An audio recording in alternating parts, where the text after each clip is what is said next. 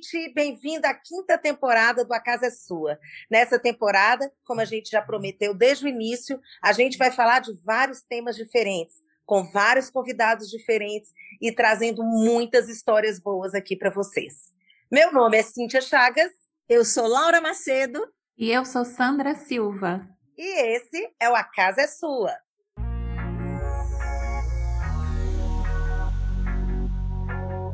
Bom dia, boa tarde, boa noite. Aqui a casa é sua o tempo todo, todo dia. E hoje a gente vai falar um pouco sobre dois temas que são muito importantes, mas que juntos eles se tornam ainda mais relevantes.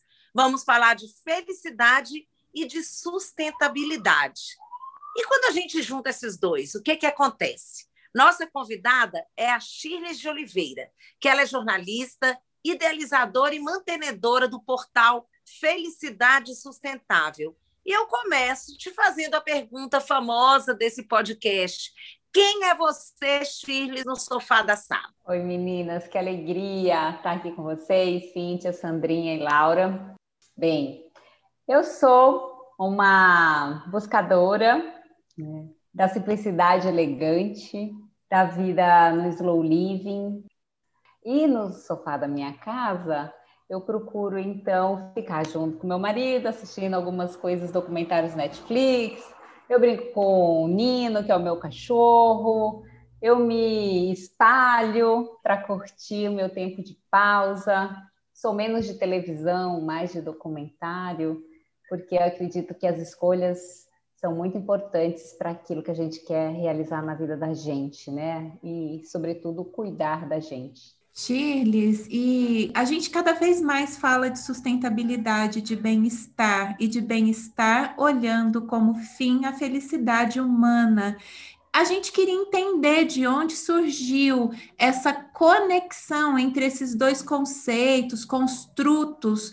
Como foi que você trouxe eles e encaixou? E qual é o sentido que isso traz para a proposta de trabalho que você é, nos apresenta, né? É, eu comecei pela sustentabilidade. É, em 2011, eu finalizei o meu mestrado em comunicação e práticas de consumo e o tema era sustentabilidade e responsabilidade social. E num dos eventos que eu participei apresentando um paper, eu ouvi de uma italiana, que eu não lembro o nome dela, Felicidade Sustentável. Aquilo parece que tinha sido feito para mim. Eu olhei para minha orientadora e falei: se um dia eu fizer um doutorado, vai ser para falar de felicidade sustentável, né?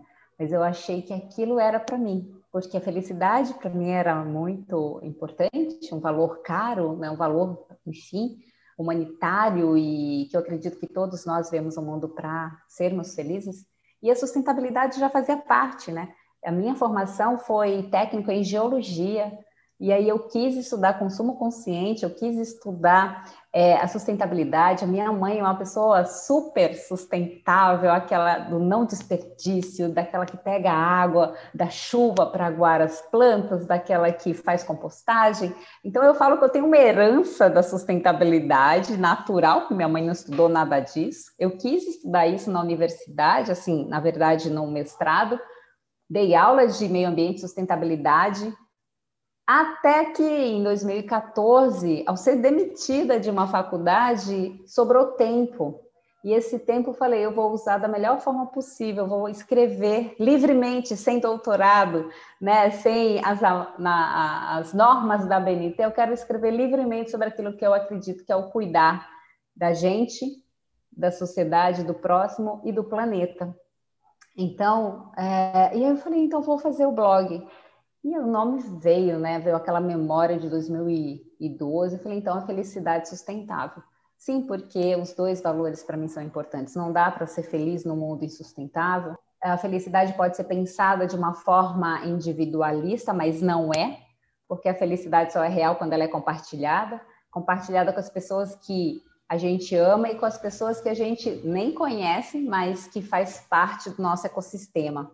Então, de uma forma holística, de uma forma integrada, nós, como seres humanos, precisamos pensar sim né, nesse bem-estar, nesse autocuidado, mas pensar em como é, impactar, influenciar a vida das pessoas ao nosso redor e como consumir, né, como escolher, como dizer não e dizer sim a tudo aquilo que está à nossa volta, aos padrões, né? É, mas consciência, eu costumo falar que a consciência nos aproxima da sabedoria. Mas foi na Schumacher que eu entendi é, a conexão da mente, mãos e coração, dessa visão mais holística, dessa experiência sustentável. E cada vez mais faz sentido pensar nessa felicidade que se sustenta, nessa felicidade que é compartilhada e nesse mundo que estamos, que precisa da nossa ação consciente. E nós estamos num ambiente onde nós quatro gostamos e buscamos uma vida sustentável, né? E aí isso me provoca na seguinte questão: como é que nesse período de isolamento social, o que você tem identificado de mudança nas relações humanas? E como estamos, né, vivendo esse estado de felicidade sustentável, Shirley? Como um grande desafio, Laura, porque quando a gente está é, numa realidade tão diferente daquela que a gente vivia, né, nesse isolamento físico que não precisa ser um isolamento social, a gente precisa fazer as pausas e mergulhar no nosso universo. E a gente não estava muito acostumado com isso. A gente estava muito no fazer, no fazer, e vamos lá, e é a vida, e, e vai para o consumo, né? E eu creio que esse momento é um momento de deixa eu observar o que importa para mim, Deixa eu observar o que realmente faz sentido. Né? Se eu pautava a minha vida trabalhar, trabalhar, trabalhar e consumir e voltar para casa e é final de semana e enfim, né, na diversão e depois voltava para o ritmo de trabalho, agora eu tenho que trabalhar, mas pensar em como relaxar dentro da minha casa. Então, eu acho que esse momento é o que realmente importa. A gente sabe que a base né, da felicidade, não daquela que eu busco ou corro atrás dela, porque quanto mais eu corro atrás de algo idealizado, mais eu vou sofrer. É... Então, não é esse o objetivo da felicidade que se sustenta. Não preciso correr atrás da felicidade, mas eu preciso entender que há pilares que eu posso, posso nutrir. E aí, nessa nutrição estão os relacionamentos. Mas antes de ir para fora, né, é, e compreender esse esse intercer entre eu e o outro, eu preciso também cuidar de mim. Então, cuidar dessas minhas emoções, cuidar de como estou, se estou bem, se não estou, o que, que eu faço para estar. Tá, porque quando a gente se nutre, né, eu falo que a gente fica fortinho. E aí, quando vem a adversidade, a gente vai pegar esses recursos, essas ferramentas que um dia a gente já trabalhou para poder passar pelas situações. Então, não digo que foi a coisa mais fácil do mundo, né, ficar nesses confinamentos, a gente sente falta dos encontros, sente falta dos amigos, né, a gente faz as reuniões é, virtuais, mas a gente queria mesmo é, era abraçar as pessoas, encontrar as pessoas, em vez de dar o toquinho, né, do, do cotovelo, realmente dar um abraço gostoso. Nós somos seres sociais, nós somos feitos de conexão, conexões sociais. Então, um desafio que faz a gente refletir sobre o que realmente importa. Ô, Shirley, é, deixa eu te perguntar uma coisa em relação a isso que a, Sandra, que a Laura perguntou, mas num outro âmbito, por uma outra visão. É, a gente está vivendo num momento e estamos em um país onde é, instaurou-se um caos em relação à pandemia de uma gestão muito terrível e da forma como está sendo tocado. Então, então, quer dizer, nós estamos num país onde a fome hoje é muito grande, né? Onde tem milhares de situações de pessoas em é, situação de risco, de não só o risco do vírus, mas não só o risco também da solidão, de estar há tanto tempo, né, é, dentro, quase nós vamos completar um ano e quatro, três meses, mais ou menos, que a gente está assim, e sem previsão de um retorno em breve, né? Então, nós temos uma situação que, por si, parece ser insustentável já. E é muito difícil, na minha visão. A gente entrevistou aqui o Júlio Rita, que é do Cozinheiros do Bem, faz um trabalho maravilhoso em relação ao combate à fome. É, lá no sul do país e é, faz um trabalho com outras ONGs. Assim, assim, a gente ficou encantada com o que o Júlio faz por várias pessoas. Eu me sinto muito impotente de não ser, é, é, de não ter em mim desenvolvido esse olhar para o outro. E eu não consigo imaginar uma felicidade que seja sustentável, que ela esteja só em mim. Eu não consigo. Eu acho que uma felicidade só pode ser sustentável se ela tiver, se ela reverberar no outro, se ela tiver, como é, o Júlio faz, esse olhar para a fome alheia, para, para, para as coisas. Então, assim, eu vejo muito essa ligação. Eu queria saber o que, que você acha e se de fato é importante que a felicidade sustentável seja também um espelho daquilo que a gente, que eu acho que você tem toda razão, a gente tem que olhar primeiro dentro de nós, mas de como é que a gente também pode fazer ela se sustentar através das ações que a gente faz pelos outros. Ai, perfeito, Cíntia. É, não, não é de forma alguma olhar egoísta, né? De forma alguma olhar egoísta. Então, ah, então se eu estou bem, aí eu não olho para o mundo. Muito, ao, muito pelo contrário disso, né? Ao estar bem, na medida do possível de estar bem, eu ganho forças para ajudar os outros. Eu ganho força para ser empática, né? Eu ganho força para desenvolver a minha compaixão, a minha bondade e minha ação. Então, a gente desenvolveu uh, um evento online chamado Felicidade em Colaboração. Eu, a Isa Secato, do poder da colaboração, então por isso ficou felicidade e colaboração, porque era felicidade sustentável, mais o poder da colaboração deu felicidade em colaboração, onde a gente arrecadou 7 mil reais para fazer doação para duas é, comunidades aqui de São Paulo, Favela da Paz e Mãos de Maria, todos né, é, precisando dessa ajuda. Então, não dá para olhar para o mundo e ver, ah, esse mundo aí só tem caos e, e tem muito, né? E tem um desgoverno, mas eu preciso olhar para o que eu posso fazer. Eu não vou solucionar o problema do mundo, mas eu posso ajudar as pessoas primeiro que estão próximas e depois as pessoas que mesmo que eu não conheço, mas que eu fiz ponte por causa de alguém que conhece, que indicou e que eu sabia que estava precisando e a gente fez esse evento solidário, onde a gente, né, cada pessoa é, doava 50 reais e a gente deu é, foram quase sete horas de evento com ações de terapias integrativas. Então, as pessoas sentiram bem-estar, fizeram suas doações e a gente pôde ajudar duas instituições. Maravilha. Então, realmente, a gente não vai viver a felicidade enquanto o mundo né, vive a infelicidade. Porém, a gente nunca vai ver um mundo completamente feliz, porque uhum. isso é idealização. Sim, maravilhoso. A gente está passando por um momento tão novo né, na nossa história e na história da humanidade, é, alguns estudos indicam que a gente nunca passou por uma transformação de uma forma tão massiva, intensa, numa velocidade tão rápida como essa que a gente está passando agora na história da humanidade e que impactou o planeta inteiro ao mesmo tempo. Isso é novo para todos nós. E isso nos coloca com uma tela em branco de lidar com as nossas emoções, com as relações e com o meio ambiente ao mesmo tempo, tendo o desafio e a oportunidade de fazer diferente, aprender dentro desse caos a encontrar um outro eixo que não seja esse eixo que a gente estava até agora, porque esse eixo que a gente estava até agora não estava legal.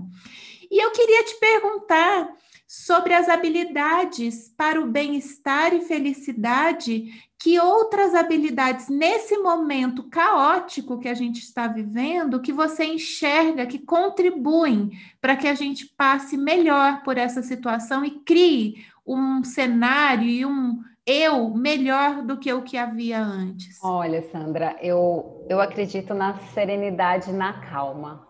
Ela vem com os momentos da pausa e da meditação.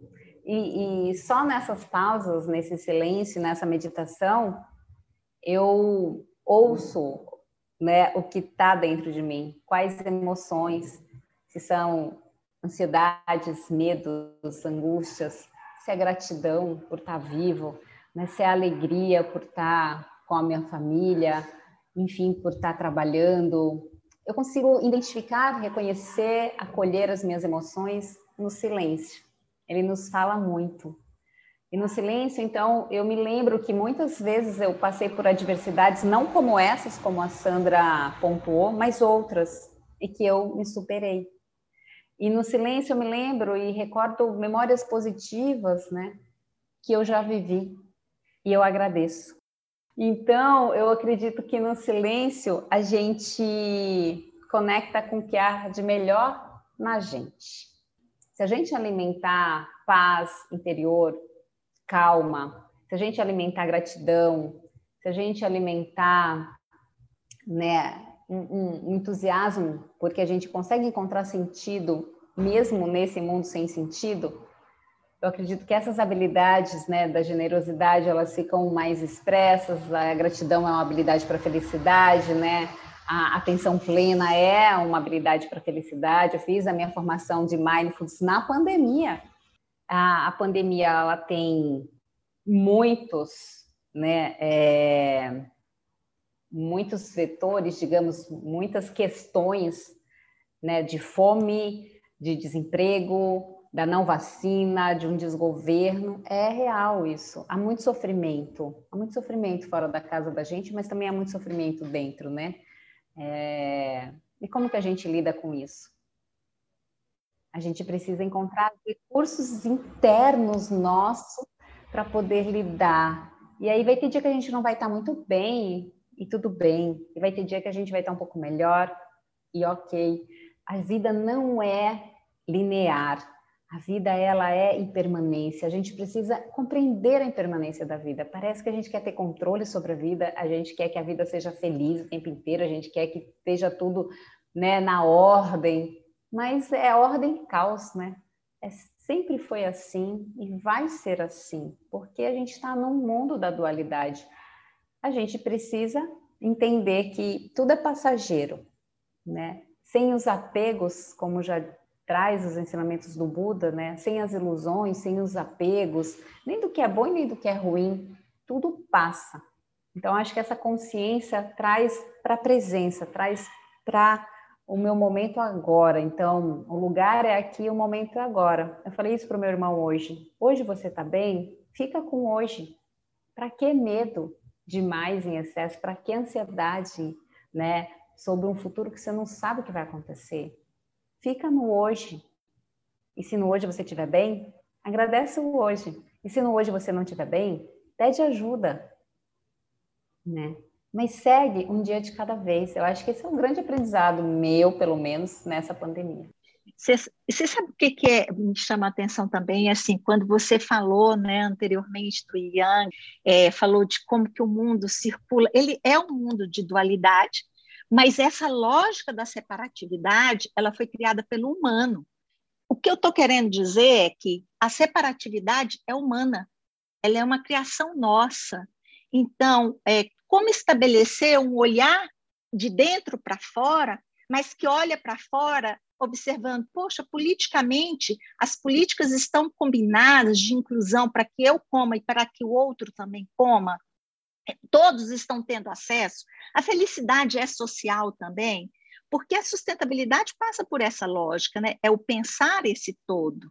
Então, quando a gente fala assim sobre. No, e hoje nós vivemos um modelo fortíssimo de consumo, onde as pessoas ainda são valorizadas pela roupa que se veste, pela marca que se veste, pela aparência física, não é? Então, como que essa sociedade de consumo ela tem condição de romper com essa lógica da separatividade e caminhar para uma lógica da felicidade sustentável? Como que você enxerga isso? Como é que a gente pode trabalhar em direção a isso? O Nestor Garcia Canclini, ele fala que o, ele fala sobre o consumidor cidadão. Ele fala que o consumo é um ato político. Então, o consumismo é esse consumo desenfreado pelo supérfluo e que causa o lixo no mundo e, e todo né, esse paradigma da competição e do pertencimento só por aquilo que você aparenta, pelo aquilo que você compra. Gente, mas como a Sandra falou, esse modelo já foi fadado ao fracasso. A gente viu que não consegue, nem, nem é sustentável e nem traz felicidade. Você fica correndo atrás de coisas que nos falaram no passado, que se a gente corresse do emprego, da roupa, da aparência, a gente ia ser feliz, e a gente viu que não é isso. A gente está sentindo que não é isso, né? A pandemia fez assim, pausa, né? Você não precisa sair para o shopping center, sair desvairado comprando, consumindo. O que, que importa para você, né? É, então, a gente pode, como consumidor, ser político, né? Desenvolver o consumo pelo um lado político. Eu posso consumir com consciência, eu posso cuidar do meu lixo, eu posso decidir não ter carro, eu posso ajudar as pessoas, eu posso consumir orgânico pensando que o planeta pede esse tipo de né, cultura da agrofloresta, do consumo do mercado local, do produtor local, da, da agricultura familiar eu penso e aí decido comprar desse ou boicotar aquele. O consumo é por si um ato político. Agora eu preciso ter consciência desse meu papel no mundo. Quem eu sou nesse mundo? Para por que que eu consumo?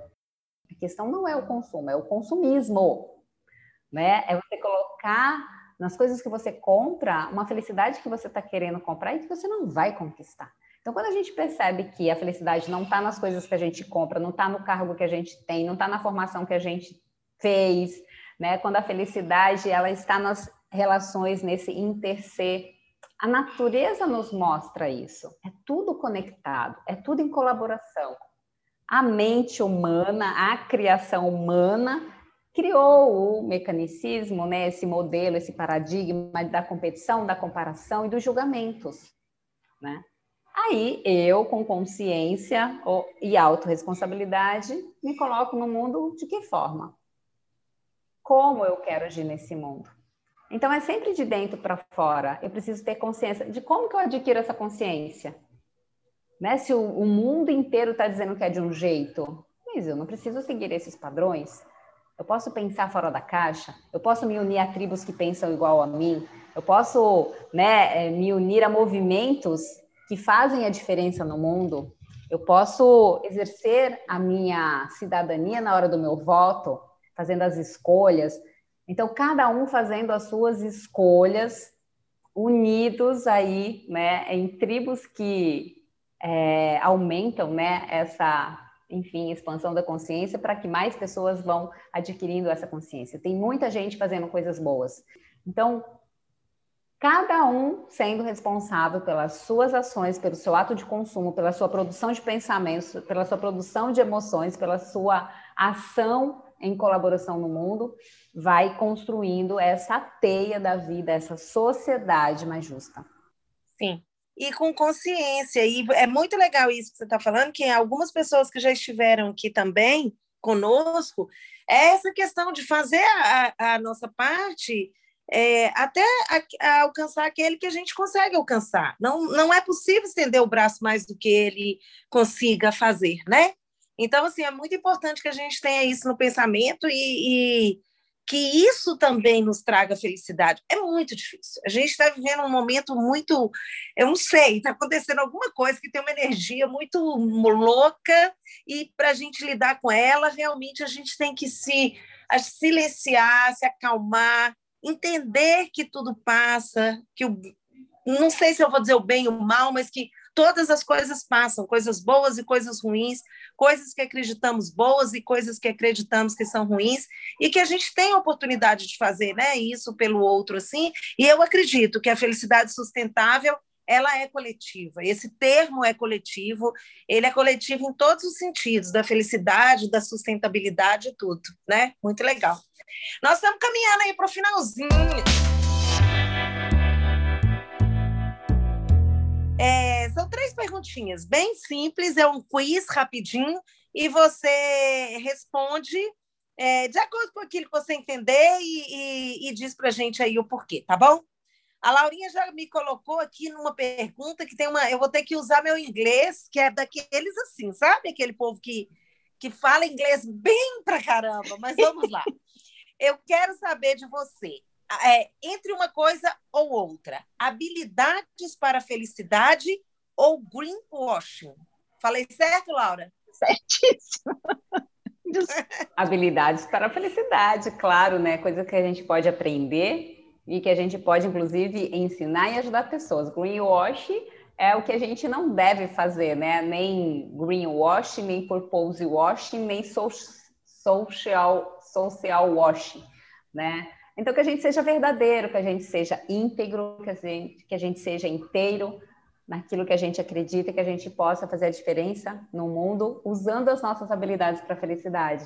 Muito legal. Viver feliz dá trabalho ou é como viver nas nuvens? Não, viver feliz dá muito trabalho.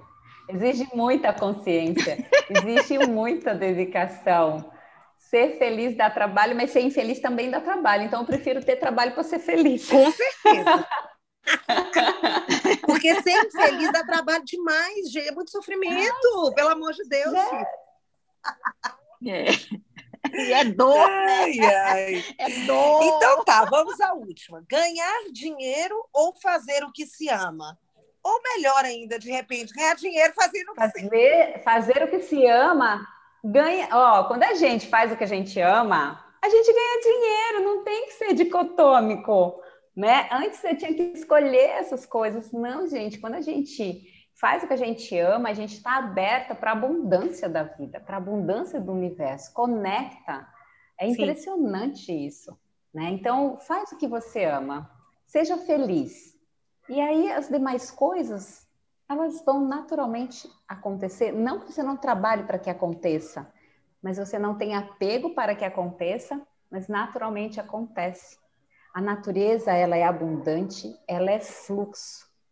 A gente que pensa em caixinhas, a gente que pensa separado, mas eu tenho aprendido que quando a gente se entrega aquilo que a gente veio fazer no mundo, que é o nosso dom, o nosso propósito, e a gente ama aquilo que a gente faz, aquilo que a gente precisa vem até, sabe? Vai ter o suficiente.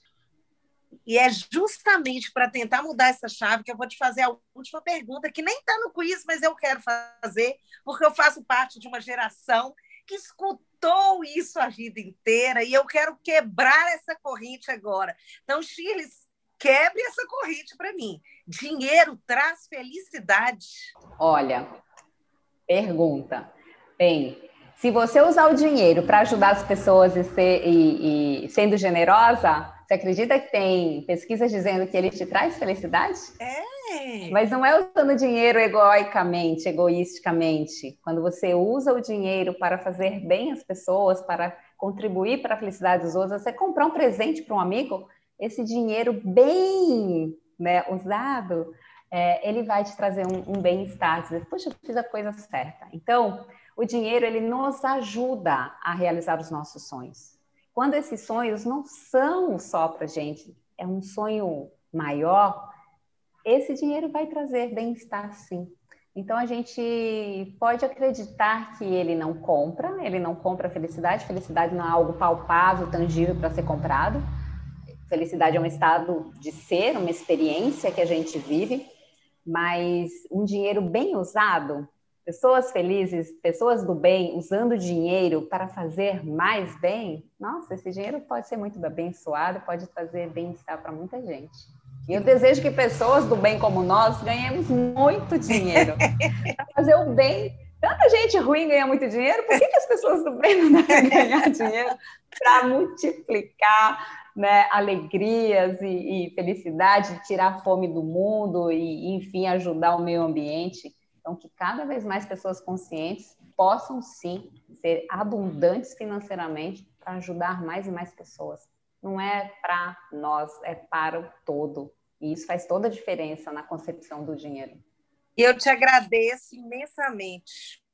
Você respondeu da forma como eu queria escutar. Não que eu já não soubesse a resposta para isso, porque eu já tenho ela guardada no meu coração, mas eu agradeço porque muitas das suas falas hoje me trouxeram ao presente de uma forma muito maravilhosa. Eu espero que as pessoas que estejam escutando esse podcast também possam se sentir presenteadas com com a clareza das ideias que você trouxe e como foi bom para mim, eu espero que seja bom para muita gente. Muito obrigada, viu? Olha, eu só sinto o seguinte: primeiro, dinheiro é bom, né? Também, é, como tá, é comum essa ideia aqui entre nós. Agora, o grande desafio é aprender a viver com ele, lembrando que a gente vai morrer. E a gente não leva dinheiro no caixão. Agora, as experiências a gente leva na alma. Então, esse momento é um momento de experiência, é um momento de troca, né? Então, essa é uma riqueza, é, é, e essa riqueza é inalienável e não tem preço, né? Refletirmos juntas, né? E aprendermos juntas. Então, gratidão pelo nosso encontro. Eu quero agradecer, achei uma delícia poder nos encontrarmos aqui para ter esse papo que reafirma e reconecta a gente naquilo que a gente considera de mais valor na nossa vida, que é cuidar da gente, cuidar do próximo e cuidar do nosso planeta. Obrigada, Shirley. Essa é a verdade máxima, né, Sandrinha? A gente vive em conexão, a gente é conexão, conexão com a própria natureza que a gente possa aprender com ela, que a gente possa cada vez mais se aproximar dessa sabedoria que está aí há mais de 4,5 bilhões de anos. A gente é uma titica de nada querendo ser grande coisa, e a natureza vem com tudo e nos mostra: olha, vai por aqui, vai na simplicidade, vai na conexão. Uma semente de laranja né, vai dar um pé de laranja com milhares de laranjas e que tem milhares de sementes dentro dela. Isso é a abundância. Então, conectados pelo amor, por essa inteligência maior, que a gente possa, em abundância, fazer a diferença no mundo, nas nossas vidas, na vida dos nossos entes queridos e na vida das pessoas que a gente nem conhece, porque na verdade não são outros, somos partes do mesmo eu, né, do mesmo divino. E aí assim a gente caminha melhor. Somos um. Essa é a verdade. Somos todos um. Um beijo, Gratidão, querida. Gente. Muito obrigada. Aqui a casa é sua, é nossa, é de todo mundo. Tchau, Tchau. gente.